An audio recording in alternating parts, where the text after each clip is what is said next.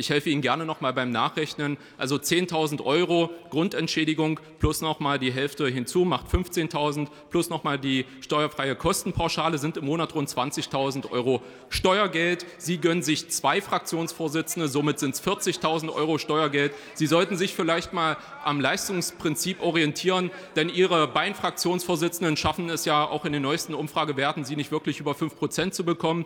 Wir machen das, wir halten uns ans Leistungsprinzip und sind dabei sogar noch steuerlich sehr effektiv. Unsere Fraktionsvorsitzenden haben uns wieder 15 Prozent in den Umfragen eingebracht und wir erhöhen trotzdem nicht die Zulagen. Wir fahren jetzt in der Debatte fort und als nächstes erhält das Wort